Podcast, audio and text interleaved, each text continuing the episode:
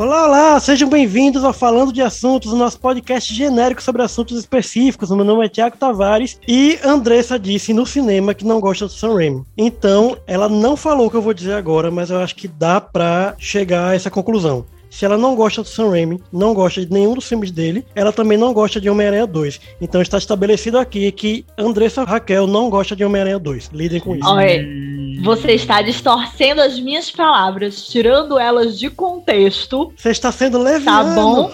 Você está sendo um herege.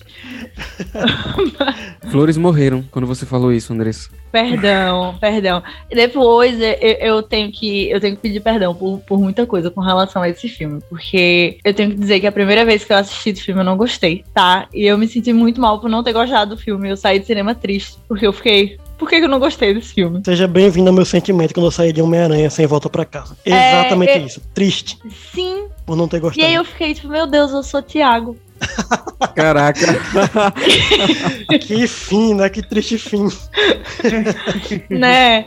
Ai, gente, mas é sério, eu saí bem triste do cinema porque eu saí muito revoltada comigo por não ter gostado do filme. Mas aí depois eu analisei profundamente. Eu assisti o filme de novo e eu descobri o que foi que eu não gostei desse filme. E aí eu vou falar. As duas horas de Mas- filme. É. né? Não, não, tem, tem coisas específicas que eu não gostei, e como essas coisas deram o tom para o filme, Ah, entendeu? Me tudo. fizeram meio que estragar um pouco a minha experiência de ter assistido ele pela primeira vez. Então, quando eu assisti ele da segunda vez, sabendo o que é que eu não tinha gostado, eu consegui gostar muito mais do filme, levando em consideração as outras coisas que são coisas boas que o filme proporcionou pra gente. Mas. Eu já queria deixar antes que me apedrejem, tá? Não é que eu não goste do Sam Raimi. Tem coisas específicas nele que eu não gosto, A sabe? forma de dirigir. Então, eu, eu tinha... A cara dela foi muito louca. Tipo, caraca, cala a boca.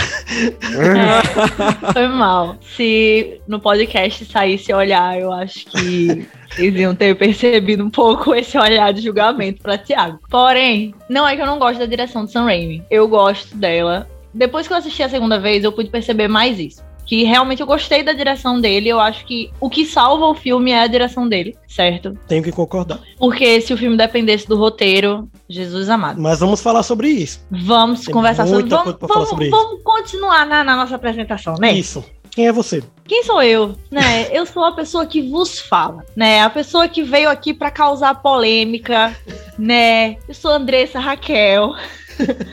e eu acho que nesse filme podemos dizer que finalmente o Doutor Estranho foi consagrado como a babá glorificada da Marvel. Não pode ver um adolescente Caraca, passando é perrengue que ele se mete pra resolver. Eu acho que a apresentação de André foi a coisa mais inovadora desse podcast. É que nem o Sam Raimi. Não é que eu não goste dele. Seguindo os passos do mestre, cara. Dá tudo aqui na, na empresa, sei lá. Olá, meu nome é Álvaro Matias e eu estou super feliz porque tem uma DC no meio da Marvel. Nossa, velho. Eu acho que eu vou sair daqui. Parece até que o filme foi ruim. Caramba, peraí. Oi, meu Deus do céu. Cara, inverteu tudo, porque agora a Marvel tá, a Marvel tá fazendo filme boy e o ato falho. Saiu de lá de Ah, dentro de não? mim isso aí. Saiu rasgando, né? É o Thiago de outro universo, o Thiago inferior. Preso na sua mente, tentando escapar. né? Eu acho que é o outro Thiago tentando praticar a dominação onírica. Ah, falta eu, peraí. Deixa eu adivinhar, você não faz ideia. Não, eu faço. Olha aí, tá tudo É mudado, cara. muita Esse, inovação, é. esse filme mudou tudo.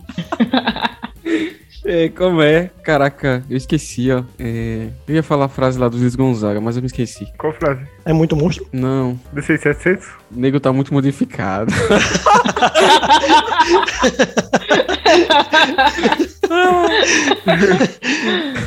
Não, fala. Ah, que besteira, Jesus. Olá, meu nome é Gabriel Mota e a única bruxa que eu passo pano é a Anya Taylor-Joy. Eu também. Aí tá, Álvaro. A gente tá vendo, mas a Álvaro tirou a camisa na hora. De... Ah, gente, vocês não estão entendendo. Eu moro a alguns quilômetros de Álvaro. Acho que se eu falar o nome Anya Taylor-Joy na minha casa, Álvaro escuta na casa dele e faz. Ah,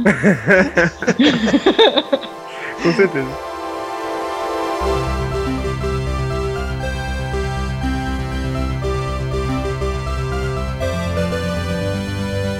Falando de assuntos.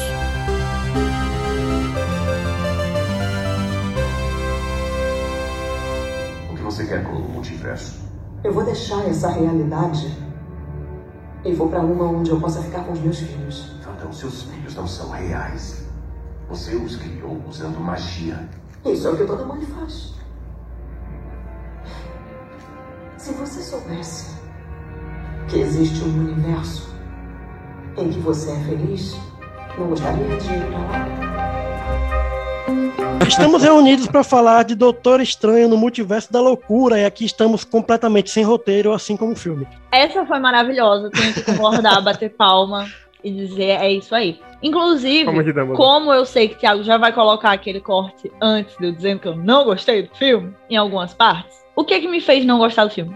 O roteiro. Exatamente foi o roteiro que, pra mim, Posso dizer só uma coisa? Eu amei o filme. pode dizer. Olha que coisa. E eu, eu vou assim, eu vou falar muito mal do roteiro, que é terrível. Mas eu gostei do filme. Por quê? Por causa deste homem, deste lindo, que já massageou meu coração em 2002, depois massageou meu coração em 2021.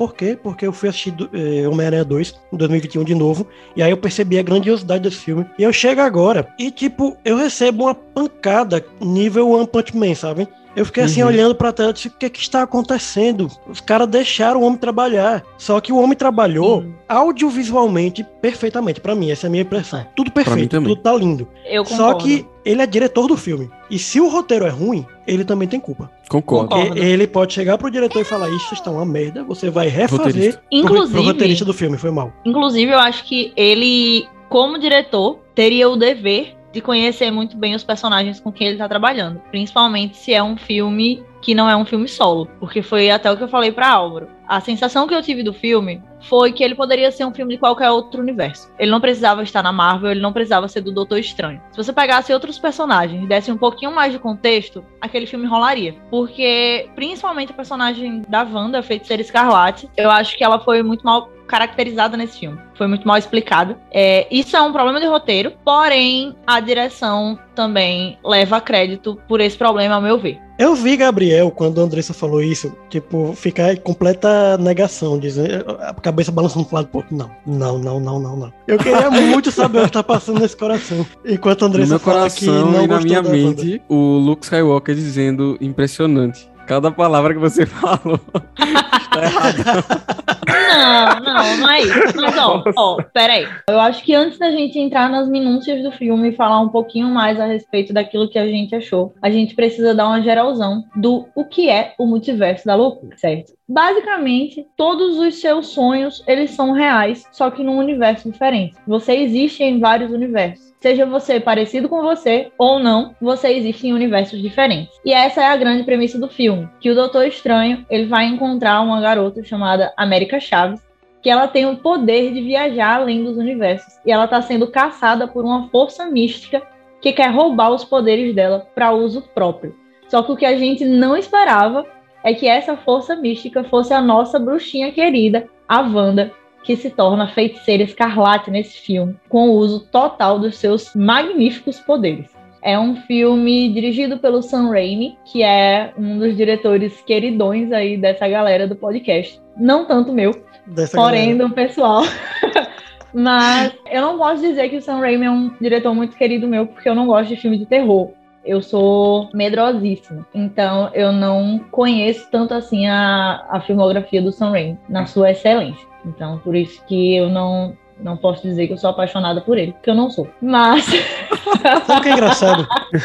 Sabe o que é engraçado? Eu fiquei felicíssimo quando soube que ia ser ele. Mas eu também não conheço muito a filmografia dele, porque eu também não gosto de filme de terror. É, sou curiosíssimo com filme de terror, mas eu tenho, mas eu tenho medo. Eu acho que agora eu vou até poder pegar mais que eu- esse, essa, essa coisa que eu tinha com filme de terror tá passando um pouco. Eu vi os Homem-Aranha dele e vi pedaços de Arraste-me para o Inferno. E achei, assim, bem curioso algumas coisas que eu vi. E É maravilhoso. falando agora que não viu a filmografia dele, eu, eu pensando agora, realmente, eu tava meio pegando coisas dele, né? Eu assistindo o filme, pegando, olha, isso é o estilo do Sam Raimi. Eu, eu nem sei, na verdade, porque. Não, mas em três coisa. filmes, em três filmes de Homem-Aranha, tá- eu, tipo, eu peguei, Dá, dá pra pegar. eu peguei todas as referências de filmes dele só assistindo Homem-Aranha? E Mas é vamos lá. Olha porque- que Homem-Aranha não é um filme que a gente vê, é, pelo menos assim. Eu não acho que seja um filme que a gente consegue ver Sam Raimi na sua totalidade. tem, algum, Eu tem acho que algumas vê. coisas que Porque sim. foi um filme bem podado pelo estúdio, né? Não, Eu eu, acho acho, que dá que, pra sim. ver. Porque, que por exemplo. Um e dois não, um e dois dá pra. um e dois dá pra ver, eu acho. No- É. quando, quando o Duende Verde ele começa a falar com seu outro, o alter ego dele, ali é um, muito bom nesse sentido de filme de terror. E no 2, quando o Dr. Octopus ele começa a matar as pessoas quando os tentáculos tomam conta dele. Ali também é Caraca. filme de Não, ali é total o Sam Raimi, que ele, ele pega dá zoom na cara do povo e a pessoa meio Exato. teatralmente. Exato, "Ah", exato. sabe?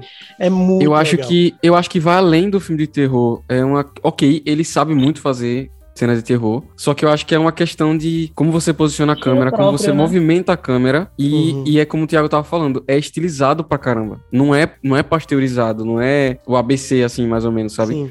É estilizadão, parece você vê que você tá vendo um negócio diferente assim. Sim. Quando o Sam Raimi foi anunciado né, como diretor de Doutor Estranho 2, muita gente ficou muito feliz, eu mesmo, porque é a volta dele depois de muito tempo parado, mas ao mesmo tempo, eu não sei se vocês sentiram isso. A gente tá tão acostumado a ver esses diretores chegando na Marvel, e você sabe que o máximo que você pode ver disso é se ele sair um pouquinho da amarra da produtora. Por exemplo, a própria Chloe Zhao, quando a gente viu Eternos. É um filme um pouquinho diferente do que a Marvel traz. É, mas É. mesmo assim, tipo, não é aquela coisa essencialmente contemplativa como ela faz, geralmente, né? Pelo menos dois filmes que eu vi ela Uhum. fazer antes. Mas É. eu esperava assim, tipo, nossa, talvez vamos ver alguma coisa de Sam Raimi aqui. Mas isso ia ser, tipo, um pouco a mais do que a gente é acostumado na Marvel. Quando eu cheguei no filme, eu fiquei tão chocado com o que eu vi, porque não era um pouquinho a mais do que a gente tá acostumado na Marvel. É Sam Raimi puro, sabe? E É assim, puro. é louco. Eu, eu comentei com o Gabriel. Isso é. Você, assim,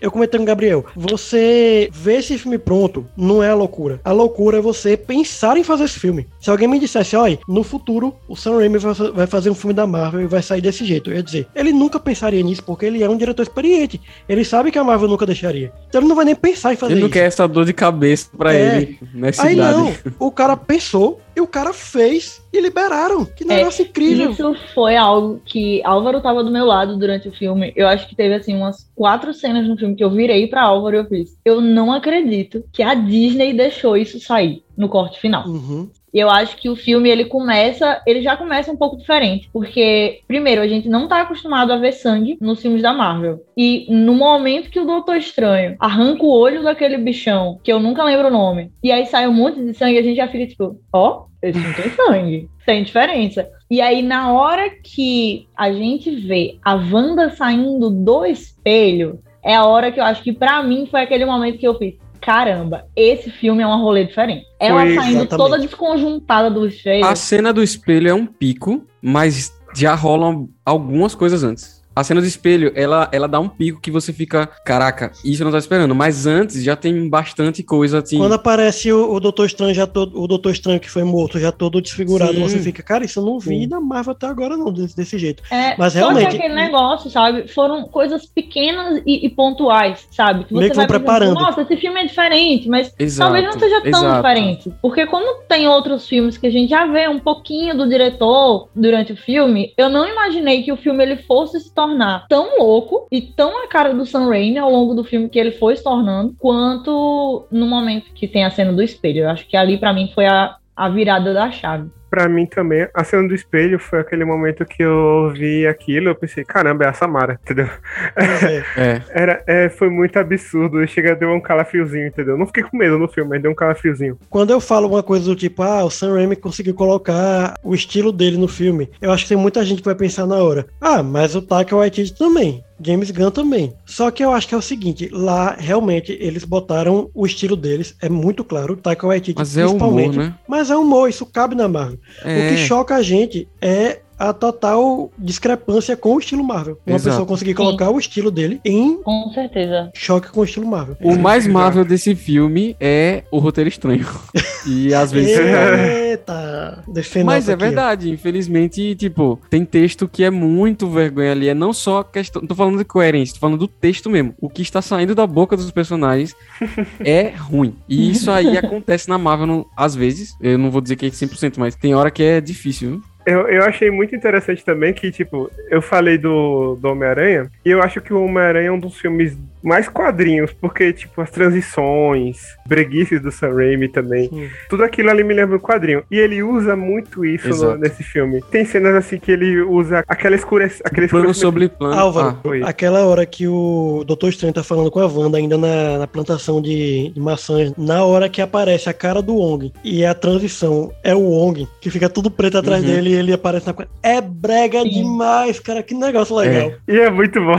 Coisa Mas, boa. Brega legal, famoso sabe brega uma legal. coisa que, assim que apareceu a transição, eu juro que eu fiquei, véi, que transição brega, não tem outra palavra. Essa é a transição. Exato. Só que aí a gente lembra que esse tipo de transição é uma marca do Sam Raimi. Basicamente foi o cara que popularizou esse tipo de coisa. Então, tipo, é brega por conta dele, entendeu? Cara, não só ele pegou e fez um filme dele, como ele fez um filme dos anos 2000, em 2022. É maravilhoso. Sim. Em vários momentos você fica, caraca, eu, vou, eu tô voltando no tempo. É muito bizarro. Ele fez transição de desenho, que foi aquela, aquele escurecimento que é uma bola, né? Que a bola vai Sim. descendo e escurece. Sim. Aham. Muito E Isso é bom. uma coisa que eu achei legal. O rolê que, tipo, o Sam Raimi, ele já vem falando há um tempo, né? Que ele, o melhor personagem, o personagem que ele mais gosta dos quadrinhos é o Doutor Estranho. E que ele queria fazer um filme do Doutor Estranho. E aí, finalmente, ele teve a oportunidade. E eu sinto que ele fez um filme do Doutor Estranho do Sam Raimi para o Sam Raimi. Sim. Entendeu? Foi. Foi assim, eu vou fazer essa bagaça do jeito que eu gosto. E aí ele fez e a Marvel foi deixando. E eu acho que o fato desse filme ter saído como ele saiu, com essas cenas mais pesadas, com sangue, com, com esse toque de terror, isso em si já é um fanservice. Pelo menos essa é a minha opinião, sabe? Tem uma coisa muito importante que a galera do Pipoca Nankin falou. Tipo, a galera tava esperando que seria o, o filme do fanservice e ele não foi para os fãs da Marvel. Uhum. Mas ele é o maior É. filme de fanservice para os fãs do Sam Raimi. E você, Sim. cara, você vê um filme da Marvel e ele ser um filme fanservice para os fãs do diretor. Isso é muito raro. Tava lendo, vendo a, a crítica do PH e ele falou que a prova de que é o Sam Raimi fazendo pro Sam Raimi é a última cena pós-crédito. Sim. Porque ele é usa uma easter grande eggs. referência, né? A Ele Evil usa easter Dead. egg, é, ele faz uma referência dos filmes dele e, e é isso, entendeu? Se você não vê, você não entende. Eu queria comentar a minha reação ao filme, porque eu achei muito interessante o que o Thiago falou. Teve aquele lance no, no ano que teve o. Enfim, 2021, que tava todo mundo esperando a grande mudança com o Eternos da Chloe Zhao. E assim, eu não tenho absolutamente nada contra a Chloe Zhao, pelo contrário, eu amei com todas as minhas forças o Nomadland, amei. Foi assim uma experiência que eu não tava esperando e que explodiu minha cabeça e quando o filme acabou, eu fiquei insatisfeito porque eu queria mais. Eu queria, eu queria ficar vendo mais aquela mulher andando pelo, pela rua, assim É, pela é estrada. isso. Porém, e, e assim, eu, fiquei, eu fui uma das pessoas que ficou, não, Chloe Zhao agora, Marvel, Eternos, vai ser, vai, vai furar a bolha, vai explodir nossa cabeça. E pra mim, naquele ano, Shang-Chi foi muito mais disruptivo do que Eternos, por exemplo. Concordo. Com- Sim, Foi, foi muito mais um filme A primeira metade, sim. do que... É. Sim. E aí, o que é que aconteceu? Quando veio esse ano, eu falei, ah, dane-se. É, ok, é o Sam Raimi, eu gosto dele. Que bom que ele tá dirigindo, mas, tipo... Vai, a- né? Os caras chamaram a mulher, uma baita promessa e, e nada. Assim, né? Isso é uma opinião pessoal também, mas, enfim, eu não vi muita coisa de diferente. E aí, sai, começaram a sair as críticas, e aí o pessoal... Gente, queria só resumir que é um filme do Sam Raimi. Eu vou falar isso para não dar muito spoiler. É um filme do Sam Raimi. Aí eu já fiquei, hum, ok. Deve, ele deve ter conseguido fazer alguma coisa dessa questão que a gente tava falando, né, mais puxado para aquele lance de Homem-Aranha, assim, né? Movimento de câmera, posição, transições, umas coisas assim. E, cara, quando tem a cena do olho que vocês comentaram, eu tomei um susto. Eu, eu não tava esperando. Pra mim, aquilo já. É por isso que eu, eu comentei assim: que a cada minuto do filme era uma porrada diferente pra mim e ele, ele subia um degrau. E ele ia subindo um degrau. E ele ia subindo um degrau. Aí teve a cena do espelho, que foi uma loucura. desde antes, quando, quando ela começa a aparecer pelas poças, Sim. já foi uma loucura do caramba. E aí. Chegou o ponto em que, na- mais ou menos, acho que foi na- mais ou menos na metade do filme, quando a Wanda sequestra o Wong e leva lá pro, pro negócio, eu acho que foi mais ou menos aí, Uhum. que, cara, eu fiquei emocionado. E eu não, eu não tava esperando. Eu fiquei realmente emocionado, porque eu, eu fiquei, caraca, eu não acredito que isso tá acontecendo. Que eu tô vendo um filme da Marvel e não é um filme completamente pasteurizado. E, e eu fiquei, cara, que bonito o cara conseguir fazer o que ele quer. Os caras deixaram, sabe? Ao mesmo tempo que eu acho isso muito legal, eu acho que ela, de certa forma, deu um tiro no próprio pé. Porque ao mesmo tempo que eu olho e eu digo, muito legal que mudou, eu acho que ela já permitiu que essa mudança fosse um pouco além da proposta da Marvel. Por quê? A Marvel ela vem construindo esse multiverso há 15 anos. Durante 15 anos desses filmes intrincados, que você precisa conhecer uma história para estar entendendo a outra, para estar construindo isso e tudo mais, ela sempre teve a proposta de ser um filme família. Por mais que ela tivesse pancadaria e tudo mais, sempre foi um filme que uma criança de 10 anos assistiria tranquila. E aí, nesse filme, eu já acho que ela quebra um pouco demais isso. Eu acho que no momento que ela traz essas mortes muito explícitas, ela já traz esse grau de violência maior, de estar mostrando sangue, de estar realmente chegando a, a chocar a galera que estava preparada para ver um filme, esperando um filme Marvel. Eu acho que isso talvez tenha sido um, um tiro no próprio pé. Por exemplo, eu tenho um irmão de 10 anos. Ele não vai assistir esse filme. Pois é. Porque se ele assistir, ele não vai dormir. Ele é uma criança impressionável. E do mesmo jeito que eu recomendei vários amigos que têm filhos, que têm irmãos mais novos, crianças, eu disse, ó, gente, não leve. É um filme Marvel, mas esse filme tá diferente. Eles não podem assistir. Então, como esse filme ele faz parte de um, um quebra-cabeça, em que ele é uma peça em algo maior, eu já acho que foi demais. Porque aí essa galera que não vai poder assistir o filme, essas crianças, além de elas ficarem frustradas porque não vão poder assistir o filme, elas vão ficar sem uma peça importante no quebra-cabeça. Eu lembro de você falar isso no cinema. Eu não compreendi. Depois, quando eu comecei a conversar justamente com a galera que é mãe, Fernanda, é, Nossa. eu, eu comecei É a ver uma que é um loucura esse ano mesmo. É, E eu comecei a ver que realmente é um quebra-cabeça. E se você obriga a pessoa a tirar uma peça, é estranho, né? Você fazer tão compartilhado assim. Eu tenho certeza que, supondo que a Marvel vai colocar esses planos todos em prática aí, é Hollywood. Normalmente, eles dão aquela recalchutada pra uma pessoa que tá chegando agora de paraquedas conseguir entender, porque eles não querem perder público. Mas assim, pense na cabeça de uma criança, sabe? Ela é apaixonada pela Marvel, ela assiste todos os filmes e aí chega um filme que ela não pode ver. A Marvel fez 25 filmes e aí ela resolveu fazer um diferente. Eu Então. compreendo, mas ao mesmo tempo eu acho que ok, sabe? Se o filme ele tivesse uma essência em que ele necessitasse ser assim, ok. Mas eu não acho que ele necessitava. Porque assim, eu acho que o que é que torna esse filme pesado pra uma criança assistir? Basicamente as cenas de morte. É, uma sendo cortada ao meio, uma cabeça explodindo, o outro sendo empalado. Só vi vantagens. Perdão, eu queria fazer essa piada. Mas Cara, por É, depois eu quero falar sobre essa cabeça eu queria- explodindo, que Eu é. queria, di- Eu- eu... eu queria dizer que eu concordo com o Gabriel. Só vi vantagem. Não, eu É. concordo. Eu concordo com o que a André está falando. Só que, na verdade, eu não concordo bem, não. É porque assim. Cara, é, eu acho que o era, resumo era melhor. necessário? Não. Era necessário? Não. Só que eu acho que serve muito a história. a Sim, visão que sim, ele dá é. dessa mulher loucaça, como se fosse um demônio mesmo, perseguindo a criança lá, e ele também. Eu acho que serve muito a história, sabe? Como eu tenho criança em casa e ele é apaixonado pela Marvel, e pra ele entender que ele não poderia assistir esse filme foi um rolê, foi o que me fez pensar, tipo, poxa, apesar que eu entendo que a fanbase da Marvel atualmente que tá ali realmente vibrando, comprando as coisas, fazendo rodar essa grande roda da Marvel, é a fanbase jovem, não são as crianças. É alguém que tá lá desde 2008, né? Exatamente. É, quem tá lá tá desde 15 anos 2008. assistindo É. as paradas. mas ao mesmo tempo é uma mudança muito abrupta. Muito, muito abrupta, muito abrupta, gente. Pelo amor de Deus. O meu resumo é basicamente, eu compreendo totalmente, mas pra mim, dane-se. Porque eu não, não tô com o Pedro aqui do meu lado. Eu, eu concordo, eu entendo o que a Andressa falou, mas eu, eu sigo um pouco na vibe de Thiago, do tipo, se dane, eu quero ver isso mesmo. Porque, Porque é o É seguinte. empáticos, meu Deus.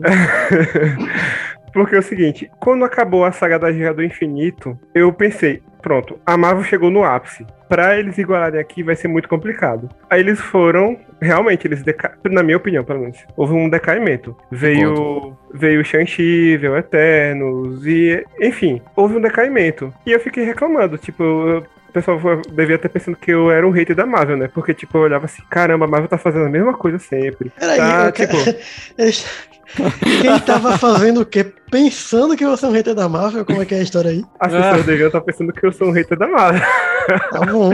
Acha que a gente tava pensando? Eu acho que a Estávamos gente- todos errados, com certeza. Estávamos constatando, cara, é diferente. Né? Não, eu não sou hater da Marvel. Assim como vocês são um hater da DC, mas não sou. Você Ah, não, eu sou, eu sou, eu admito. Você tá Não, falando. eu, eu, eu gosto mais da DC, mas eu não significa que eu odeio a Marvel, eu gosto da Marvel. Mas enfim, na minha opinião, tava sendo muito a mesma coisa, muito mais do mesmo. E esse filme foi uma quebra tão grande que, tipo, qualquer momento, qualquer coisa que vocês falarem sobre o roteiro criticando, eu vou passar pano, porque eu gostei muito do filme. Porque ele é totalmente diferente de tudo que a Marvel tava fazendo, entendeu? Ele não é um dos melhores filmes da Marvel, não, tem outros filmes melhores, mas só que só por causa dessa quebra de paradigma, esse filme se tornou algo maior do que ele é pra mim, pelo menos, entendeu? Sabe o que, que esse filme me traz? Esperança. Acho que é por isso que eu saí tão feliz.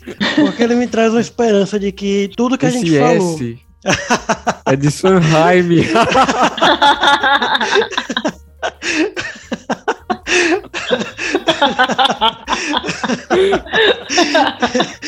É, tudo que a gente falou por muito tempo.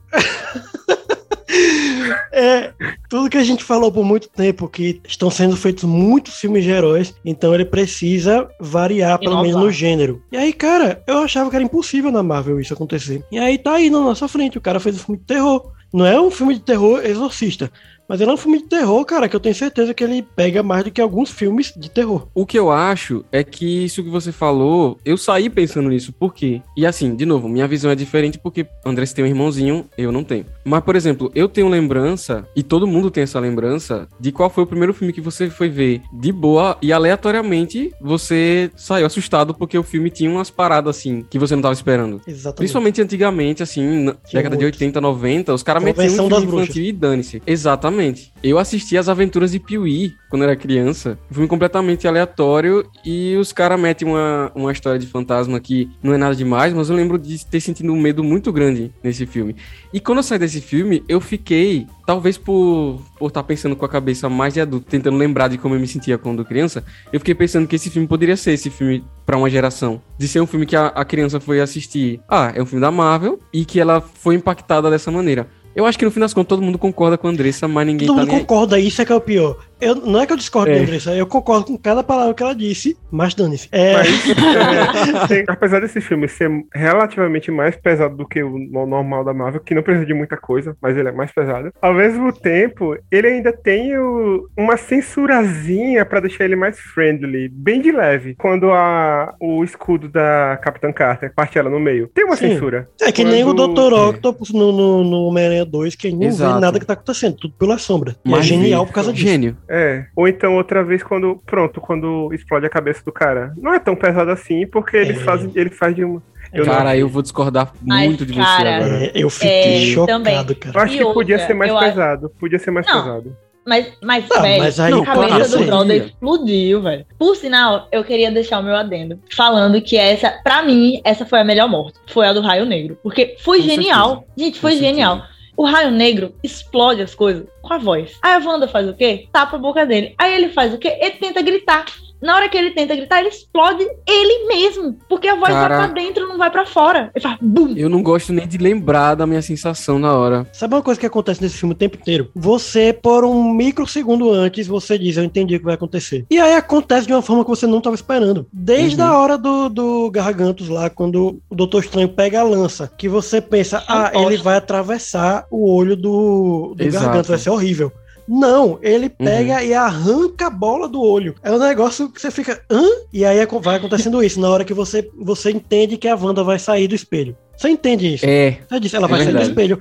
Ela sai que nem a menina do exorcista. Aí o tempo inteiro o filme vai acontecendo isso. Você entende? Ah, ele- ela vai matar todo mundo. E Exato. aí Não, ela e mata explodindo acho- a cabeça do camarada. E eu acho que isso tá muito ligado a como a gente já estava acostumado a perceber as coisas da Marvel. Então a gente Com sempre certeza. pensa, vai acontecer isso, mas vai ter um certo polimento pra forma como isso vai acontecer. E aí o Sam Raimi, ele vem e tipo, pá, na sua cara, entendeu? Sim. Tipo, eu acho assim, é realmente o que o Thiago falou. Na hora que ela pega o escudo e ela joga, eu pensei, ela vai matar a Capitã Carter com o escudo. Isso era, tava óbvio. Mas na hora que o escudo É atravessa, você fica tipo, caraca, velho. É. Ela cortou a mulher meio. Não, e antes de antes dela, antes dele fazer aquele corte, que aí você realmente tem certeza que ele cortou meio, porque ele, ele, ele corta pra, pra Wanda e rosto, ela aparece né? fora de foco lá, ela aparece fora de foco lá no fundo, caindo, né, assim. Uhum. Antes disso, quando ele foca no rosto, você escuta o barulho e vê a cara dela, você já entende o que aconteceu, porque isso já é, ele meio que pensou de coisas que já foram feitas iguais antes. Então Uhum. ele vai e fala, ó, eu vou fazer isso aqui igualzinho a coisa que você já viu, pra você entender o que Só foi que que eu vocês quis não vão ver exatamente o que aconteceu, porém vocês vão entender Exato. o que aconteceu. Sim. É, a mesma Cara, coisa é genial. quando o Doutor Estranho ele é jogado da janela. Na hora que ele é jogado da janela, eu juro pra Sim. você, eu É pensei, verdade. ele vai ser empalado. E aí, quando ele é empalado, Ele eu mostra. pensei, eu não achei que ia mostrar. Não Exato. achei. Eu de achei verdade, que, eu não como achei que ia mostrar. ia ser o som. Ia ser o Sim. som, exato. Também, eu, Eu sempre achei- achei- jurava que ia ser só efeito E aí, pra, E porque talvez, tá pouco... no máximo, a cara da Christine Palmer. Não, e aí porque tá pouco, a Christine vai lá olhar e aí abre o terceiro olho olhando pra ela. Eu levei um susto na hora. Também levei um tostão.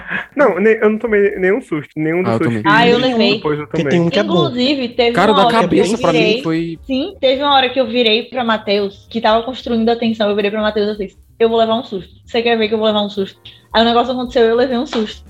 Foi na hora em que a Wanda tava é, no subterrâneo, na hora que eles estavam entrando pra pegar o livro. Aí ela Ah, eu tomei susto. fecha a porta ali. Também levei um sustão ali. Na hora que ela aparece. Ela aparece do nada. Ai, nossa, e aí o pior é que esse amigo nosso, Matheus, estava do lado da gente. E aí a cada susto que eu levava, ele ficava tirando onda na minha cara. E aí ele percebeu que eu tava levando susto. E aí na hora que a, cre- a tensão tava aumentando, ele me deu um susto. É porque Caraca. Eu tava tive ali, eu já tava ali, puro- eu super puro- prestando atenção no filme do nada. Ele, pá, na minha perna. Raiva virtual do Matheus agora. Parabéns. nada mais previsível do que o Matheus dar um susto numa pessoa que tá com medo já. Porque Pois é. quando ele sabe que eu tô tenso com barata, ele já começa. Aí é festa dele.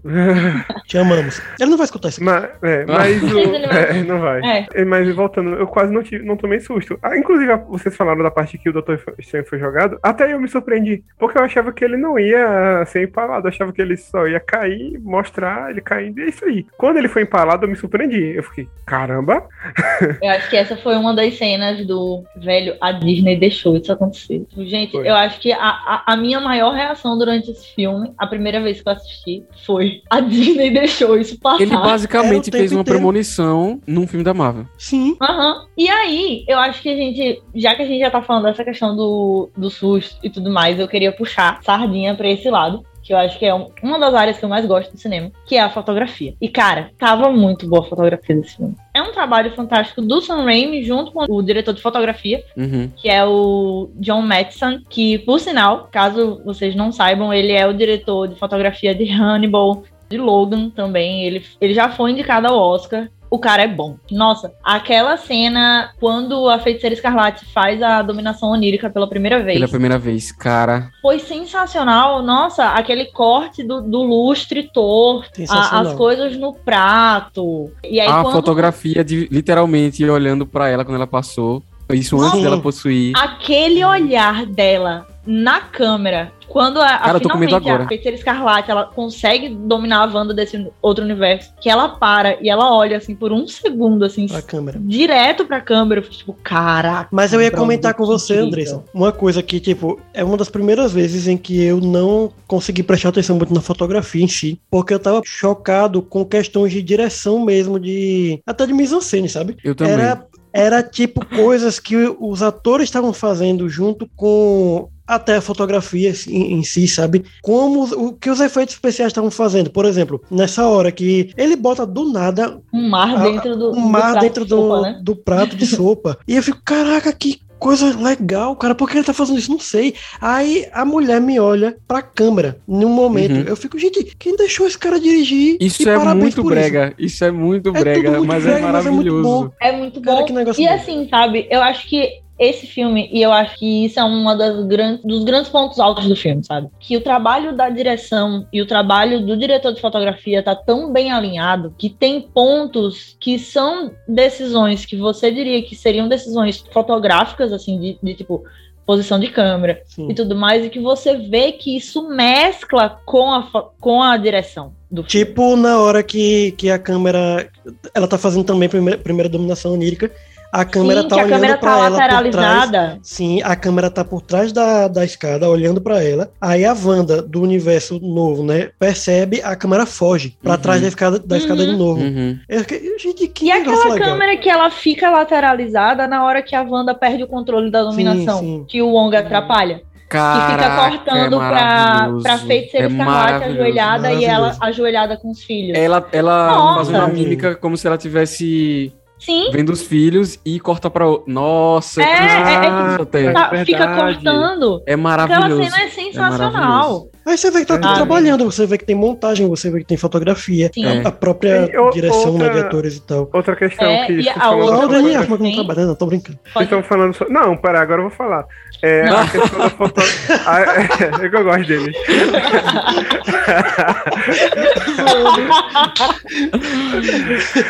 Eu ia falar da cooperação da, da fotografia, da direção e da trilha sonora na, na parte das notas musicais. Ali foi um. Caraca, isso é Caraca, uma parte. a melhor cena Deus. do filme foi essa. de- Cara, essa foi uma das melhores cenas que eu já assisti na minha vida.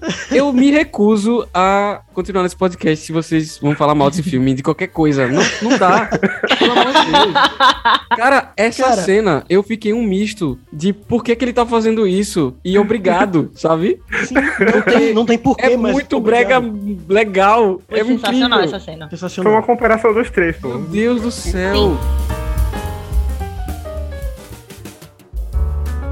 Eu já acho que no roteiro tem algumas coisas. Primeiramente, eu acho que o filme ele se divide em dois.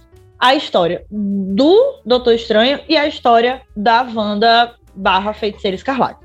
O meu grande problema com o filme, na verdade, é o primeiro ato. Pra mim, o primeiro ato do filme é o que quebrou um pouco pra mim. Por que, que eu digo isso? Porque eu acho que as coisas essenciais que eu acredito que deveriam ter sido estabelecidas desde o início do filme não foram. E eu acredito que essa, essa grande divisão que eu achava necessária ter sido feita entre a Feiticeira Escarlate e a Wanda Maximoff, isso deveria ter sido feito no início do filme. E eu acho que o roteiro falha em traçar essa linha.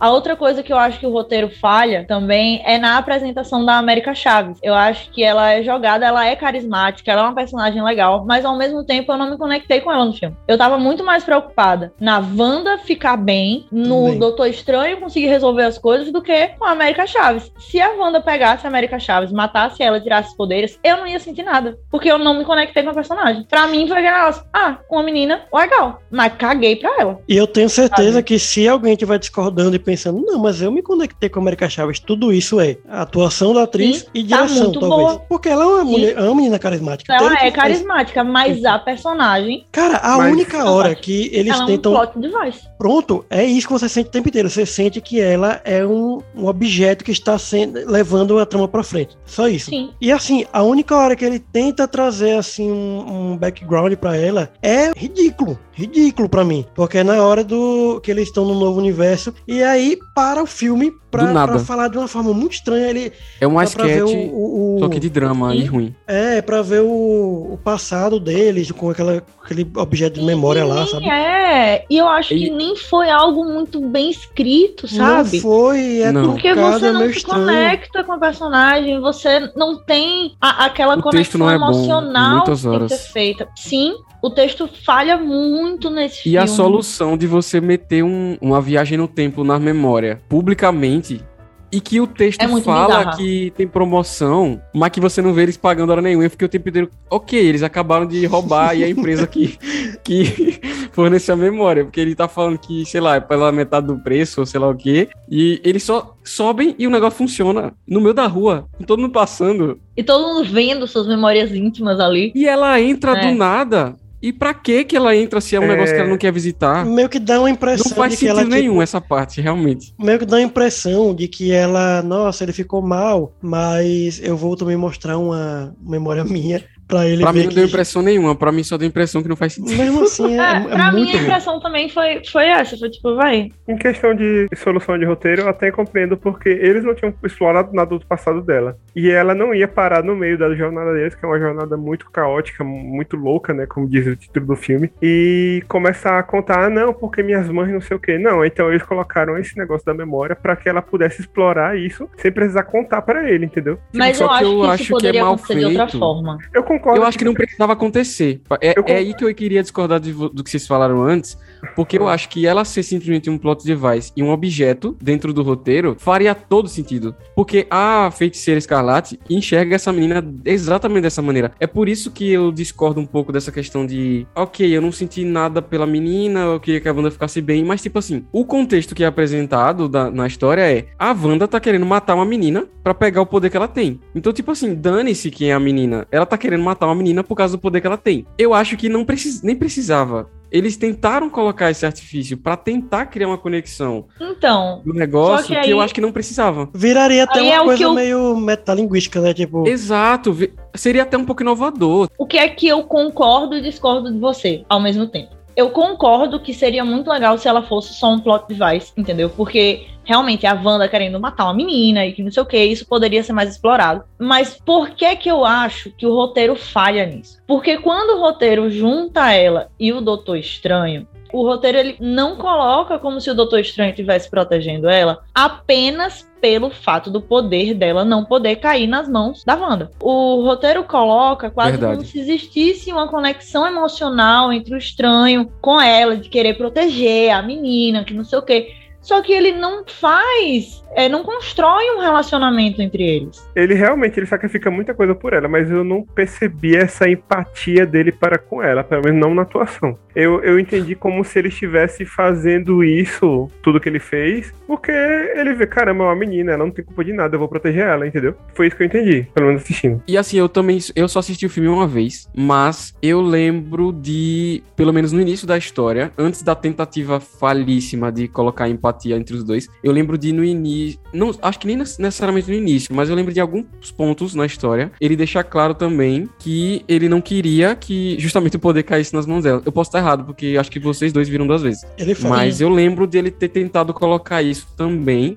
Ao Então. mesmo tempo que colocou a, a questão do, do relacionamento entre eles. De novo, eu acho que o roteiro é falho, só que a Uhum. gente discorda do motivo. Eu acho que é falho porque ele poderia ter ido simplesmente pelo lado de não deixar a mulher que já é perigosíssima ficar ainda mais perigosa. E eu tinha que deixar de lado esse negócio de, de empatia, porque empatia não leva ninguém a lugar nenhum. O roteiro falha duas vezes, então. Aqui. Mas então, eu acho que é exatamente é o que você falou e o que a gente falou se completa. Porque o roteiro, ele não vai nem por um nem por outro, ele fica no meio. E aí esse é o problema. E ele Porque falha se É ele verdade. quisesse- É verdade. Exato, Ele porque falha nos assim, dois. se eles quisessem usar ela apenas como um plot device, ele ia por essa direção que você tá falando. Se ele quisesse criar uma empatia com ela, ele iria por essa outra opção. E ele não vai por nenhuma das duas. Ele tenta fazer os dois e acaba numa área cinza. Em que a Verdade. gente, ao mesmo tempo que a gente entende que, tipo, ah, tá, ela é importante, tal, ela é carismática, pererê, parará, a gente não se importa com ela. Mas, mas eu quero eu quero discutir uma outra coisa. Porque, tipo, todo mundo concorda, tipo, eu também já tinha percebido que o roteiro não favorece muito ela. Tanto com, com relação à, à origem, como a Andressa falou, mas também com relação aos poderes dela. Tem uma hora que ela não sabe usar o poder. Só que do nada, convenientemente, ela sabe usar o poder pra Sim. voltar. Do tipo, foi muito, muito estranho. Esse negócio de, no final das contas, ela só ter precisado de um coach Foi outro. Ela Foi passa o filme. As pessoas- inteiro sem saber mexer no poder. Do nada ele vira pra ela e faz: Confie no seu poder. Você é capaz. E a menina vai lá e faz loucura. Sabe o que é Ah, pior? Exato. Sabe o que é pior? Quando eles vão pra aquele universo lá dos Illuminati, ele fala coisa parecida com ela. E ela, tipo, bate o pé. Não, não consigo. E agora, quando tá precisando de fato, ela consegue. Chegou o ponto Né? de ele ter que ir até o, atrás do Dark, do Dark Road Pra Aí, poder- meu amigo, seria Usar- incrível, viu? pra ia usar, atrás do Dark porque ela- Side. Ah, Cara, ele ia multiverso Ai, da meu loucura. Aí foi isso, que, foi, foi isso que o Kevin Feige cortou, 40 minutos dele indo atrás. Do... né? Mas, velho, pra você ter ideia, quando eu assisti esse filme da segunda vez, eu assisti com minha irmã e os colegas dela de classe. Nessa hora, ela virou pra mim e fez: Cara, tudo que a menina precisava era de um coach. É sério. Aí eu fiquei, se ela tá falando isso, é porque o problema do roteiro é bem grande. Mas É. é. que tá. Na minha opinião, o problema do roteiro se resume a ela. Aproveitando que a gente tá falando de roteiro, eu queria puxar um pouco para o maior fanservice desse filme, que são os Illuminati. E eu queria saber o que é que vocês acharam desse rolê. Que eu, particularmente, amei muito ver o Krasinski de Homem Elástico. É Eu legal. amei Eu ver o professor Xavier com aquela cadeira amarela dos quadrinhos. É, foi muito nostálgico. Eu queria discordar aqui. É, Ah. não, é brincadeira. Eu falei agora só pra. Cara, eu acho que, eu acho que ele já ele tá no modo vereador quando vai votar. Pela minha mãe, pelo meu peixe. Discordo Não, aqui porque eu odeio é minha que eu infância. discordo. É. Não, não. Eu queria dizer assim: eu tenho apenas uma referência de Illuminati, que são os Illuminati que aparecem no, digamos assim, no, no bootleg de- da, da saga da Guerra Civil. Ou seja, naquela parte realmente inicialzinha da Guerra Civil. Minha referência de Illuminati é aquilo. Então é, é Namor, tem. Nem lembro se tem o Xavier, mas acho que tem. É, Tem Xavier Doutor o- Estranho, Homem de Ferro. O Senhor Fantástico, exato, o Doutor Estranho, acho que o Homem de Ferro e acho que acaba aí. Então o que, que acontece? Achei incrível ver a Capitã Carter, achei incrível ver o Xavier, e assim, foi maravilhoso. Isso foi um fanservice, porque pela segunda vez eles estão deixando o fã fazer o casting. Porque o Sim. Benedito já tinha sido escolhido O pelos fãs Benedito antes já- e virou isso, ve- verdade, realidade. E agora eu não acreditei que eu tava vendo as fanarts acontecendo na, na tela. Porém, eu confesso que, assim, completamente desnecessário, mas eu, eu, eu acho que eles poderiam ter trazido, sei lá, aquela ideia de trazer um Homem de Ferro diferente, ou mesmo que quisessem uma oportunidade pra mostrar o Robert Downey mais uma vez. Isso que você falou, eu acho interessantíssimo porque me leva para dois lados. Primeiro, eu amei a participação dos Illuminati, porque nesse caso eles tinham papel no filme, que é Sim. mostrar como É a. Wanda é incrível. Eu Tá acho que caras não aqui? São só mostrar o quanto a Wanda é incrível, mas mostrar o nível de perturbação que a Feiticeira Escarlate tá. Sim. Porque é aquele rolê, não é só pra dizer ela é muito poderosa, é pra dizer ela é muito poderosa e ela tá cagando pra quem É. ela vai ter que matar. Ela não vai ter pena de ninguém. Se ela pegar, ela mata. Sim. Ela tá fazendo merda em todos os universos, inclusive. E, Tipo, Sim. ela tá. O nível de estrago tá um absurdo. E ela não tá nem aí. Se isso vai causar uma incursão, se isso Sim. vai causar algum problema sério pra aquele universo, ela não tá nem aí. Ela vai fazer porque ela quer. E eu achei isso muito legal, porque não foi um, um fanservice gratuito, sabe? Ele serviu pra algo, ele teve motivo dentro da história, sabe? E isso eu achei muito legal. Agora tem uma coisa. Eu acho que existe essa coisa que está sendo comentada na internet que os fãs, uma parcela dos fãs, uma parcela bem grande, tá muito decepcionada com o filme. E é claro que isso está sendo apontado por outros fãs também, que o, o hype está estragando os filmes para muitos fãs, porque eles estão esperando uma coisa, eles estão fazendo um filme na cabeça deles e o filme não pode é ser igual ao filme da cabeça deles. Ok, mas existe uma coisa que o próprio filme não é o marketing. Ele meio que promete. Quando ele coloca no título Multiverso da Loucura e ele utiliza muito pouco desse multiverso, né? Ele, ele tem uma cena, uma sequenciazinha, onde ele passa por vários universos. A gente vê ideias ali sendo postas na tela. Depois ele passa muito tempo na, no- naquele universo 8 alguma coisa, né? Uhum. Depois É, ele parte 818, alguma coisa assim. 8, E depois ele parte pro o universo ali onde o Doutor Estranho do Mal ali Uhum. fez alguma coisa errada. Isso liga ao que Gabriel falou, porque, por exemplo, quando você começa a dizer que queria mais participações, mais loucura, não é gratuito. É você viajar nas ideias. Porque, por exemplo, tudo que a gente falou sobre viagem, viagem assim, eu tô falando de viagem maconha mesmo, viagem Aham. visual e tal, tudo está na direção do Sam Raimi. e tá O mesmo. roteiro, hora nenhuma, viaja em, em- em loucura, sabe? Pra você ficar doido. E a gente sabe que isso é possível, porque todo mundo aqui, eu acho não, não é só, só Gabriel e eu, assistimos é, Rick and... Não vou conseguir. Rick and Morty. Sim, Isso que você Sabe? falou. Eu A gente sabe que é gente, possível. a nossa mente derreter de ver coisas malucas na tela. Uhum. É, eu tô querendo que chegue ao nível do desenho? Não. Mas assim, ele não chega em 10% do que poderia ser o multiverso da loucura. Sim. Quando ele promete Uhum. com esse título. Ele não explora. Tanto Não assim. explora. E por que que eu falo que eu já tinha visto problema em Loki, por exemplo, com esse cara? É porque é a mesma coisa. Em Loki, ele não explora nada, ele tá sempre assim, meio parece que ele não tem criatividade, é isso que, que eu sinto. E não é só isso. Em Loki e em Doutor Estranho eu senti agora, a sensação que eu, que eu tenho o tempo inteiro é que a história é muito Rasa. não só rasa, ela é frágil. Parece Sim. que a qualquer momento, quando você pensar um pouquinho mais, a história vai se derreter. E eu já tinha sentido isso em Homem-Aranha sem volta pra casa. Foi isso que eu fiquei Mas isso aí-. Faz um questionamento, a história se derrete. Pronto. Estão fazendo piadas com isso, né? A Wanda, cara, assim, eu sei que, que é racionalizar muito uma história de super-heróis, mas não é uma mentira. Se ela queria tantos filhos, ela poderia ter ido pra uma inseminação artificial. Ela poderia ter conhecido outra pessoa. Ela ir Mas pra então- outro multiverso pra conseguir aqueles filhos é meio raso. Mas aí Nesse eu eu discordo com discordo de você. Eu com também. toda Todo mundo discordou de Ó, mim. Discordo de você veementemente. Por que, que eu discordo com você? Eu discordo de você. E aí é um, um ponto de vista feminino, tá? Que é o seguinte: um filho não é igual ao outro. Exato. Ela não quer ter filhos na ideia. Ela quer filho. aqueles dois. Ela quer aqueles filhos. Ela quer pegou os um filhos universo. dela. Específico e disse: Eu quero aqueles. Isso. Mesmo Mas sabendo é que se ela tivesse que filhos. Fala. Ela diz: o, o- eles existem em todos os universos, menos nesse. Ou seja, em todos os universos existem os filhos dela com visão. Que são aqueles dois meninos. Se ela fizer uma inseminação artificial, não vão ser aqueles dois Vai meninos. ser, Vão ser outras porque crianças. Porque os os filhos dela já existiram naquele universo e eles desapareceram. A questão é que não dá pra, não dá Mas- pra garantir, Thiago. Se ela Eu acho que dá. Eu acho que a partir Não do momento que ela não, percebeu Eu acho que não. lembra de questão de tempo. Vamos, vamos para outro filme. Você lembra de questão Eu não de assisti tempo? questão de tempo, infelizmente. Assisti. Eu tenho que assistir. Em filme Tá espetacular. muito errado. Cara, Eu eu sou muito muito espetacular. Mas basicamente, em questão de tempo, o que é que acontece? O personagem dele, ele consegue voltar no tempo, fazer as coisas, mudar e muda na realidade dele quando ele volta para pro plano dele. E aí, ele tem um dado momento na história em que ele tem um filho com a, a personagem. Eles têm um Da filho. Rachel E aí ele volta pro passado pra, pra mudar uma coisa. E aí no que ele muda a coisa e ele volta pro futuro, Não ele tem volta pro filho. ponto de onde ele partiu, Não é que o ele não filho tem. dele é outra criança. É outra, é outra criança. Isso. É uma loucura. É outra criança, é uma menina. É outra criança. E aí é que ele É. percebe o simples fato dele ter voltado e ter mudado Ele aquela mudou uma pequena coisa, coisa. simples, não foi?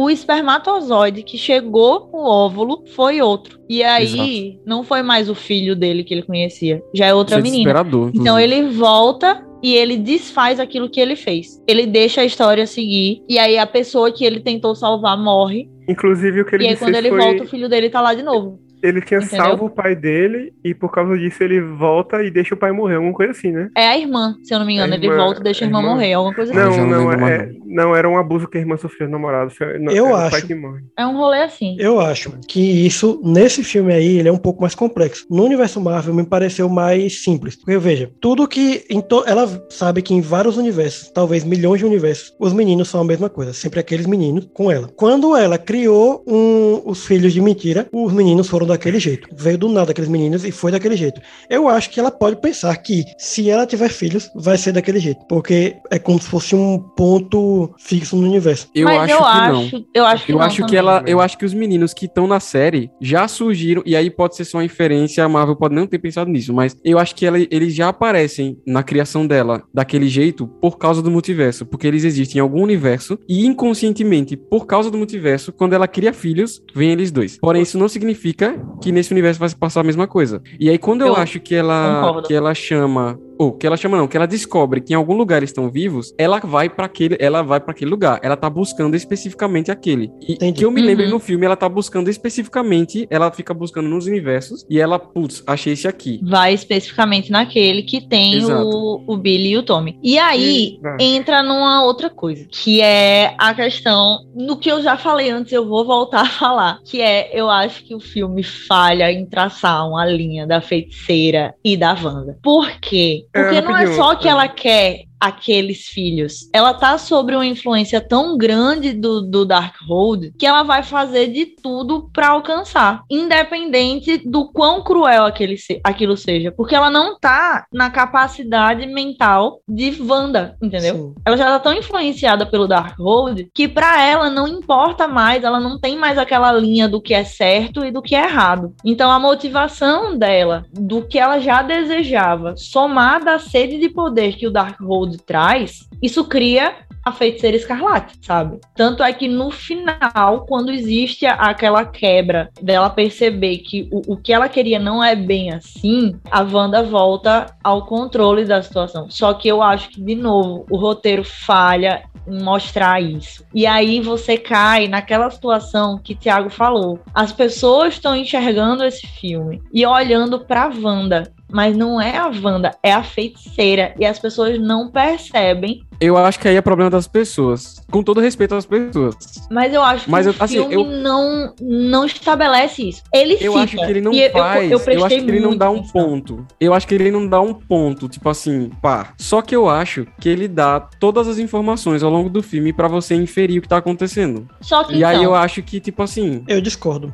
Eu eu discordo. também discordo com o Gabriel. Eu discordo porque algumas pessoas durante o filme já usam esse argumento. Tipo, o que você tá fazendo é errado. Ele já tem mãe, sabe? Ok. Quando, quando ela muda, né? Quando, quando a Wanda retoma o controle, eu fico mesmo me perguntando o que que girou ali. Se ela já tinha essa consciência. Foi só Não. o medo dos, do- dos filhos? Não, eu acho que ela, possuída pelo Darkhold, ela tava no modo dane-se. Eu vou fazer o que eu quiser pra ter esse, Ok. os meus filhos. A única coisa que poderia. É tanto que, por exemplo, ela. A menina fala isso. Eu acho que é a menina que fala, mas Seus filhos não É, gostariam. tipo assim, Sim. exato. Aí ela fala, eles nunca vão saber. E quando a menina coloca ela em contato com os meninos e estraga o plano dela, basicamente, os meninos são expostos a o que ela justamente não queria que eles fossem expostos. E aí, ao mesmo tempo que o plano dela vai por água abaixo, eu acho que os filhos dela reagindo a ela daquele jeito é a única coisa que poderia despertar ela do transe que ela tava. Sim. Os outros falando, eu acho que não, não, era, um- não era uma coisa forte o suficiente pra ela falar, não, ok, você tá certo. Uhum. Aí é que eu acho que entra na, na questão de, por exemplo, quando eu assisti o filme pela primeira vez, eu não consegui pegar essas, essas pequenas falas que tem que dividem ela da influência do Darkhold.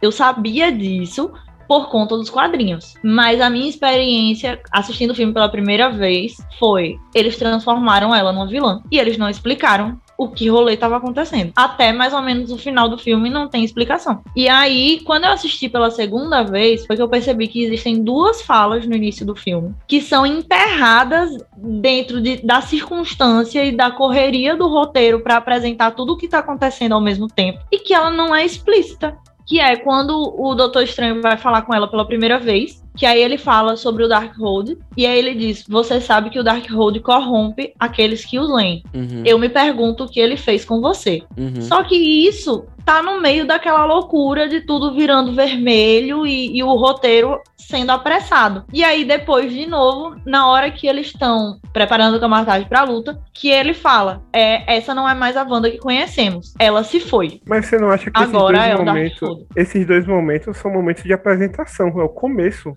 do filme. Mas então, aí é o que eu digo. Porque é o seguinte: quando você tem um momento de apresentação, você constrói o ambiente para conter aquela informação que ela é necessária para o entendimento do roteiro. Quando você joga isso no meio de uma conversa de forma desconexa, sendo que o, po- o ponto principal da conversa não é esse, essa informação se perde. Eu acho que é. Pelo menos não, não, não, talvez não na segunda parte que você falou, mas na primeira eu acho que é. É importantíssima.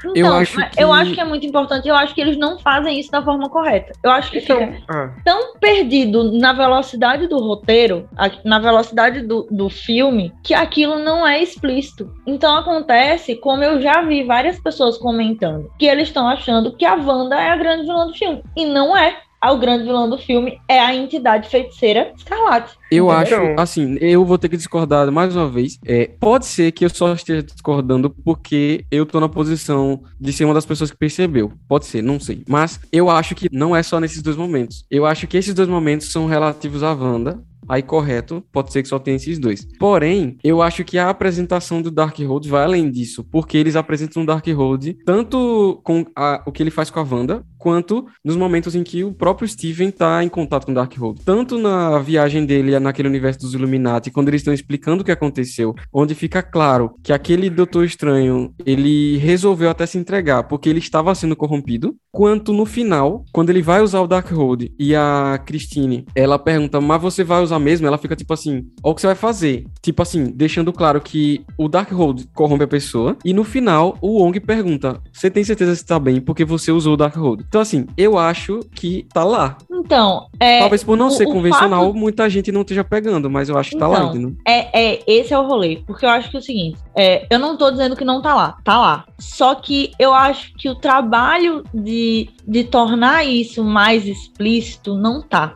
Pra mim, isso ficou claro. Não como se ela tivesse mudado a personalidade. Tanto que eu falei. É como se ela. É, o Darkhold, na influência do tipo, você quer isso, né? Então lute por isso. Porque você está tão passiva aqui. Você pode ter isso. Vá atrás. Entendeu? É como se ele estivesse falando isso pra ela. E ela super acredita nisso. Eu acho que o problema da personagem está nela. Talvez não seja problema. Talvez seja só minha cobrança sendo muito grande. Mas, tipo, dela está sempre buscando, tra- querendo trazer algo. Que ela, no final de tudo, ela não conseguirá trazer. De jeito nenhum. Ela, tá, ela é como se ela estivesse batendo o pé. Não, eu não vou perder, não vou perder, de não vou forma perder. alguma é um problema. Eu acho Isso, até que isso, é não legal. é. Tem um, Eu Isso. também acho legal. tem um tema da Isso. personagem, né? Inclusive é uma coisa que justifica a vilania dela. Então isso é muito bom. Eu gosto de vilões que tenham uma eu acho a, a feiticeira escarlate, ela é uma vilã fantástica, porque ela é muito poderosa. E ela é uma vilã que, sendo bem trabalhada, é muito bom, porque você tem a- aquela questão da ambiguidade do personagem. Que ao mesmo tempo que ela é a Wanda Maximoff que a gente conhece, que tem uma índole boa, que tá lutando contra isso, que tá passando pelo luto, produto Dentro dela também existe a feiticeira escarlate, que é essa entidade do mal, que tá nem aí pra ninguém, que vai matar mesmo e vai tá nessa sede de poder. E eu acho que uma das coisas que eu vejo como falha é a própria questão da motivação. Porque eu não acho que o Darkhold ele esteja no sentido de vá, você consegue, porque ele traz essa ambição. Não, eu acho que ele usa o fato dela estar passando por esse luto, da, de ter os filhos tirados dela, de, de ter que tomar essa decisão pela não existência deles, eu acho que o Darkhold ele usa isso pra conseguir o que ele quer. Que o que é que o Darkhold traz no final? O que é que a feiticeira escarlate quer? Ela quer dominar o multiverso. E como é que ela vai conseguir isso? Através dos poderes da América Chaves. Então ela usa a motivação da, da falta que a Wanda tem dentro dela para que a feiticeira escarlate consiga, no final das contas, o poder sobre o multiverso. Se o roteiro tivesse trabalhado um pouco melhor isso, a gente podia ter uma vilã muito mais forte dentro desse filme. Eu achei que Você essa visão que acha- você trouxe é muito interessante. Só Mas que eu, acha- eu não acho que em momento nenhum o filme tenta passar essa visão. Porém, Eu eu, acho. acho. que é. Ah, se é. É, então, não sei. Eu Ah, que sim, ver de mas novo. aí eu não sei, eu não sei se era a ideia do roteirista. Eu acho que quando o Ong confronta ela e pergunta o que, que você quer fazer no multiverso, porque não só esse universo, porque pegar o poder da América Chaves, você pode simplesmente obrigar ela a levar você para aquele multiverso tal, tal, tal. E a resposta que ela dá, ou é um problema seríssimo de roteiro, porque é muito fraca, é muito imbecil. Ah, porque se meus filhos tiverem doenças, eu vou conseguir remédio em outros multiversos. Ou é um momento que o roteiro dá uma pista meio que não direta, sabe? É pra você pegar. Que Qual? é, é tipo, essa resposta que ela deu é uma desculpa, claramente. Assim, é isso que eu tô falando. Ou ele tá jogando isso pra gente. Essa Você resposta lembra? que ela está dizendo é uma desculpa, porque na verdade a entidade Feiticeira Escarlate quer dominar o universo, o multiverso. Foi o que eu pensei na hora. Eu falei, ou é muito ridículo, ou tem uma pontada de genialidade, porque ele está dizendo, ó, é só uma desculpa, entendeu? Eu acho que é simplesmente. É, ela, é, não, é ruim também. Mas eu acho que é simplesmente ela batendo o pé que ela quer daquele jeito e é isso. Tipo, quando você planeja uma coisa e tá na nossa cabeça que a gente vai fazer de tal forma, só que chega alguém aí, você podia fazer dessa forma. Só que você já tá no meio do caminho, entendeu? É do Começa tipo. a dar desculpas, né, pra... pra... É, do tipo, não, quero que continuar. seja assim, Mas entendeu? então, sabe por que, que eu não acho que seja isso que Álvaro tá falando? E eu concordo com o Thiago, porque além disso, tem. Eu não lembro exatamente a cena, mas tem uma cena que o Wong ele fala sobre o quão perigoso seria o poder da América Chaves cair nas mãos da feiticeira escarlate, porque ela poderia dominar o multiverso. Ele disse: se ela tiver os poderes da América Chaves, ela vai dominar o multiverso. Então, Uhum. isso mostra que a feiticeira escarlate, a entidade e o próprio Darkhold já trazem essa questão da dominação.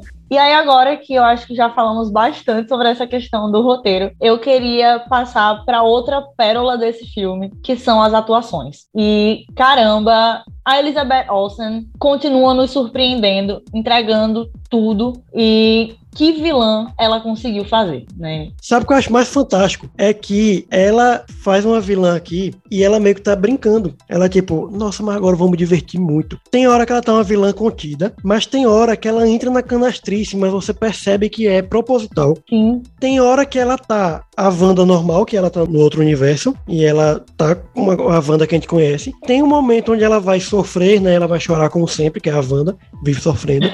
Ou seja, a Elizabeth Olsen tá passeando por esse filme. Sim, ela, ela consegue entregar atuações de diferentes gêneros novamente em uma única obra.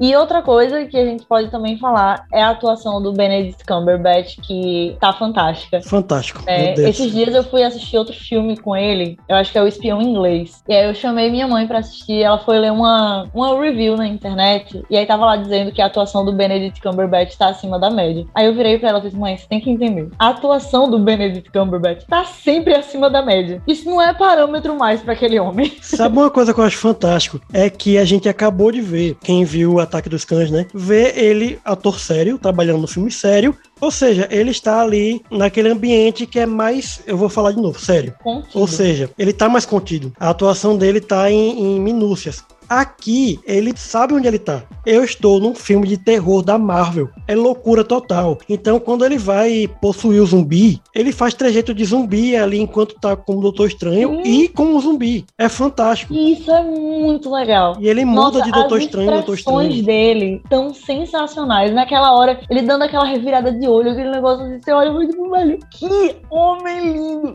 Vontade de dar um beijo nele. Que, que atuação fantástica. Ele tá Gente, dominando o sério. personagem completamente. Ele é o Doutor Estranho. É fantástico isso. eu Né? acho. Acho que Qualquer, qualquer personagem que ele pega, ele domina bem. É impressionante também. E eu acho que, honestamente, o Doutor Estranho não tinha como ser outro ator. Não tinha. É, foi o casamento perfeito do Benedict Cumberbatch com o personagem. É que nem o Robert Downey Jr. e o Homem, de Ferro. Não tem Sim. mais. Já era, entendeu?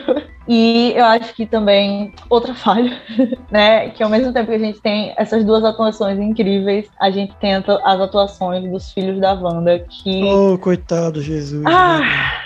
Jesus. Desde WandaVision, bichinho. Desde WandaVision. É, eu acho que o, o gurizinho do cabelo longo, ele ainda é menos pior. E é, eu acho o contrário. Você acha? Ah, eu não sei, eu acho que aquele, o outro menininho, o do cabelo curto, nossa, aquela cena da escada, dele tentando chorar, dá eu, escada. eu olhava pra ele assim, eu fiquei, meu Deus, gente, não, Meu Jesus Cristo. não.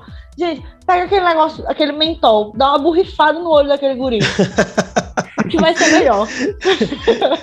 Se fosse o Spielberg, ele teria colocado a Linda Blair do Exorcista na frente dos meninos pra eles chorarem e reagirem da maneira que ele queria. Não precisava. Ele... Olha aqui uma cena que eu filmei há um mês para o começo do filme. É a Wanda saindo do. A, a feiticeira Escarlate saindo do espelho. Vocês vão ver agora, vocês vão chorar. Pronto, tranquilo. Pronto, é, é, é isso aqui que tá atrás de vocês, tá? Ele- Pronto, já, já era. Ou então mostra então- o- que droga. Mostra o que tá na barriga do, do Joey.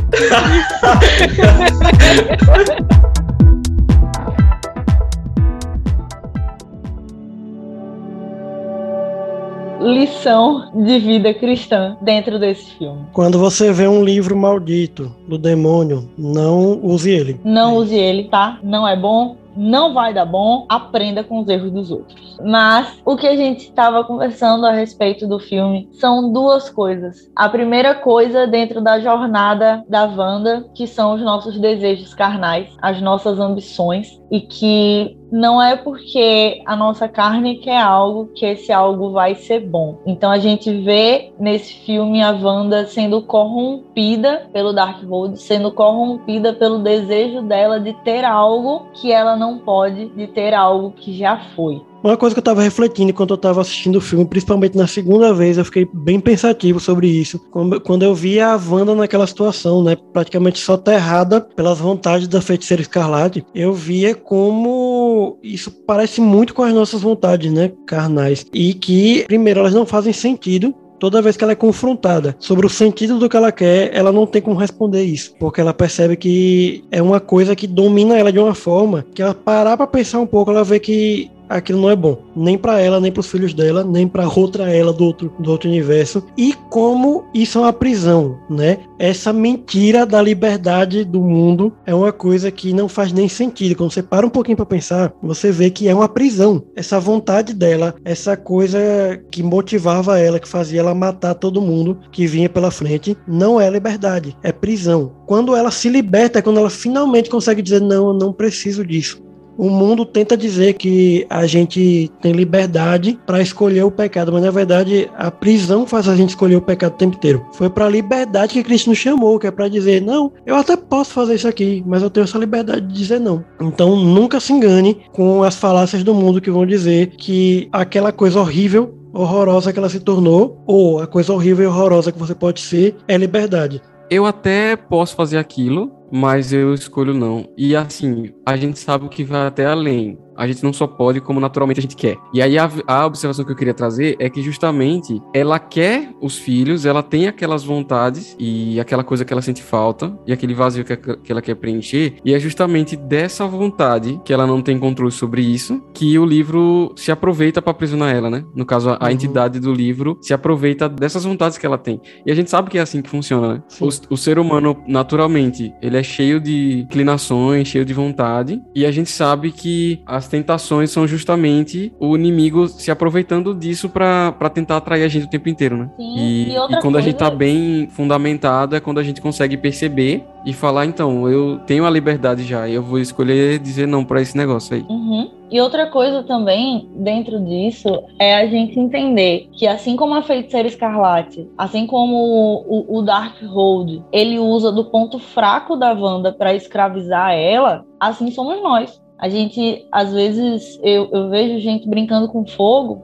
achando que, ah, eu posso estar tá perto da tentação e, e, isso não vai acontecer. Eu posso estar tá flertando ali com o pecado, mas eu sou forte o suficiente para não fazer. E a gente esquece que nós somos fracos e que o inimigo ele vai utilizar do nosso calo para tentar. A tentação ela não vem dentro de algo que você não gosta. A tentação ela vem dentro de algo que você gosta e dentro de algo que você quer. Do mesmo jeito que o, o Darkhold ele utiliza a falta dos filhos da Wanda para aprisionar ela, o fato dela querer estar com eles, para utilizar isso como desculpa para fazer ela se tornar a feiticeira escarlate e tudo mais, assim é o inimigo das nossas almas. Ele não vai pegar leve, ele vai pegar no nosso calo, exatamente. E complementando, tem aquele versículo, né? O mal que eu não quero, esse eu faço, o bem que eu quero, eu não consigo, né? E é mais ou menos isso mesmo. A gente pode dizer, não, eu vou fazer isso, só que se a gente estiver de acordo com um caminho que vai nos propiciar o pecado, a gente vai pecar. Esse versículo que você falou fica lá em Romanos. Romanos. Isso 7, salvo engano. E aí, a outra coisa também que a gente tem para falar, e a gente já sai um pouco da Wanda e a gente entra no próprio Doutor Estranho, né? E é uma cena que ela é muito representativa, que é a cena final,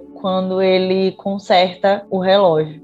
A gente vê o Doutor Estranho andando com aquele relógio quebrado desde o primeiro filme. Eu não sei se vocês lembram, mas aquele relógio ele quebra no acidente de carro uhum. que ele sofre. Então, esse relógio quebrado, ele vem para representar tudo aquilo que na vida do Strange ele considera que esteja quebrado, como a própria vida dele, o relacionamento dele com a Christine. E isso vem para trazer a forma como ele se enxerga. E ele se enxerga enxerga falho. E esse filme, a gente vê uma, uma luta interna do, do Strange, do Doutor Estranho, dentro da questão dele estar tá entendendo as próprias decisões e as consequências que as decisões dele teve. Então, a partir das decisões dele, ele perdeu a Christine. Então, aquele relacionamento foi quebrado. As decisões dele levaram a todos os acontecimentos de guerra infinita. Então, quando o Strange, no final do filme, ele conserta o relógio e ele troca o vidro quebrado, ele está abrindo mão daquele passado e ele está fazendo as pazes com quem ele se tornou. Ele entendeu, sim, eu cometi erros, sim, as coisas aconteceram, sim, elas tiveram consequências, mas daqui para frente é uma nova história. Enquanto o Doutor Estranho ele anda por aí com o relógio quebrado, ele se pega preso na pergunta que a Christine faz para ele: Você é feliz? E aquela resposta dele, do claro que sou feliz, ele sabe que é mentira, porque ele vive preso a um passado que nunca foi, a algo que ele não pode mais mudar. E assim somos nós. Muitas vezes a gente tá igual ao Steve e a Wanda, preso ao passado. A gente precisa deixar as coisas irem. Existem coisas que foram importantes para a sua vida naquele momento, pessoas que foram importantes na sua vida para aquele momento. Mas se elas foram, siga em frente. É que nem o Doutor Estranho e a Christine. Ela foi muito importante para a vida dele, mas agora ele segue em frente. E aí, se a gente for passar para os quadrinhos, a gente vê que o grande amor da história do Doutor Estranho não é a Christine, é a Claire, Uhum. que aparece depois. No momento que ele decide seguir em frente, ele encontra algo muito melhor. Talvez se ele tivesse ficado preso ao passado, ele nunca encontraria algo que mais na frente vai ser muito, muito, muito melhor para ele do que aquilo que ele queria e não tem mais como ter. Pois é, ele saiu da Rachel McAdams pra Charlize Theron. Se ele tivesse ficado preso ao passado. Né? Cara, Eu pessoalmente prefiro Álvaro. a Rachel McAdams. Eu tô Álvaro. pistola. Eu tô Álvaro ficou pistola. aqui, é, tipo, Eu um não segundo acredito. ainda tentando. É, eu não vou vejo xingar. muita diferença, não. Vou, vou... Eu tô zoando, gente. Eu tô zoando, pelo amor de Deus. Ele saiu de Meninas Malvadas pra uma pessoa que ganhou o Oscar de melhor atriz. Não, mas, Mas eu falando acho a, a pra Rachel o, pra o Doutor Estranho, um, né? um é, símbolo de simpatia. Mas continua. Mas, mas brincadeiras à parte, né? Pra o Doutor Estranho, realmente é um passo na vida dele que ele nem sabe como é importante. E aí, como diz o grande filósofo Sam Raimi na sua cena de encerramento, na última cena pós-crédito, depois de tudo, acabou. Finalmente. Gente,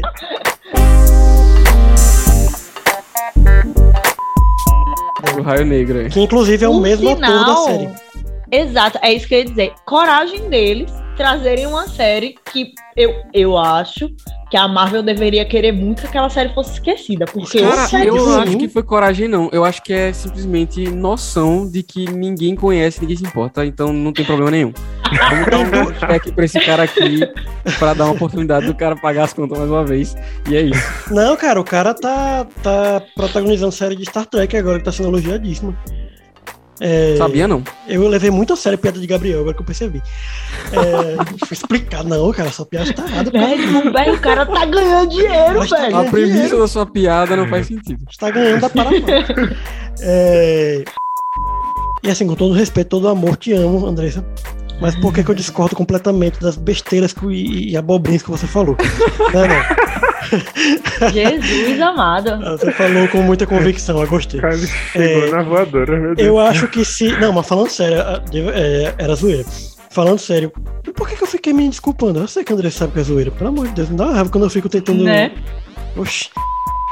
Eu acho que chega num ponto que tá até bom de, de como eles é, expõem isso, porque eu acho que se passa um pouquinho disso, eu estaria reclamando aqui que o roteiro estaria meio Nolan, sabe? Eu ia falar Parariam para exatamente sobre explicar sobre o. Não, na verdade, veja bem. É uma, é uma entidade, tal, tal, tal. Eu acho que tá bom o ponto ali onde, onde eles explicam, mas. Então. Mas é que- aí que tá. É, É. Veja bem, a entidade faz sobre isso. assim, e aí quando você atravessa, ela É. chega do outro lado. Aí, na hora que o Dr. Xavier, o doutor, o professor Xavier morre, teve uma guria, bro, que ela deu um grito Sim. no cinema. Mas não foi um grito do tipo, ah! Não, ela deu um grito gutural, sabe? eu vi. Ah!